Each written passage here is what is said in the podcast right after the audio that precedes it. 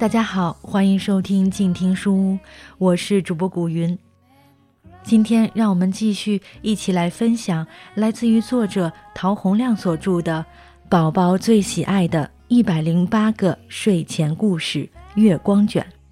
如果大家喜欢这些小故事，欢迎大家去购买正版。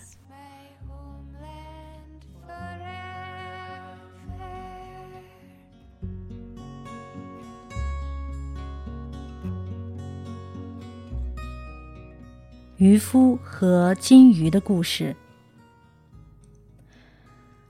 从前有一对老夫妇住在一个破旧的泥屋里，他们生活很艰苦，连买一只新木盆都很困难。有一天，老头去海边捕鱼，前两次撒网都没有捕到鱼，第三次撒网时抓到了一条金鱼。金鱼向老头恳求道：“您就放了我吧。”我一定会好好报答您的，您想要什么，什么都可以。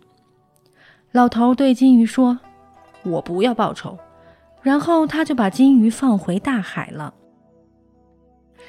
老头回家以后，把这件事情告诉了老太婆，老太婆就骂他：“你可真是个傻瓜！不要别的东西，那要一只新木盆也好啊。”老头无奈地去找金鱼，金鱼果然给了他们一只木盆。老太婆觉得一只木盆不够，又想要一幢房子，老头只能再去找金鱼。他们又得到了一幢木房子。虽然得到了想要的木盆和木房子，但是老太婆还是不甘心。她又让老头去找金鱼要金银财宝和高楼。金鱼又一次满足了他们。可是老太婆十分贪心，她还想要做女皇。老头再次走向了蓝色的大海，这一次大海变得阴沉昏暗。他像以前一样的向金鱼发出了呼唤，金鱼还是出现了。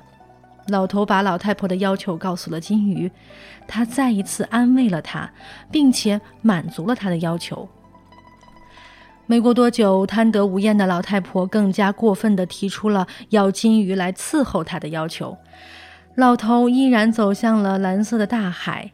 这次情况比上次更糟糕，海上掀起了昏昏沉沉的风暴，波涛汹涌澎湃，疯狂地怒吼着。老头再次向金鱼发出了呼唤，金鱼出现了。老头告诉了他老太婆的要求。这次金鱼什么都没说，沉默不语地划了一下尾巴，转身游向了大海。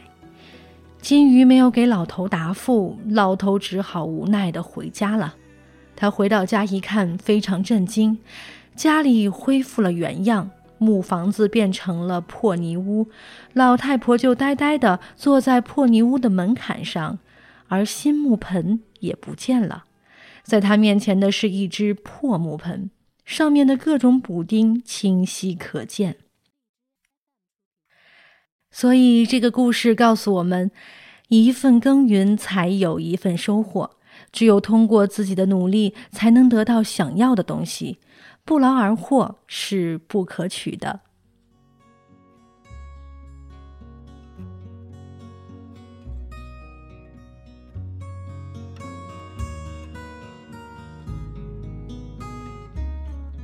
各位大朋友、小朋友们。今天的睡前故事就一起听到这里了，让我们下期再见。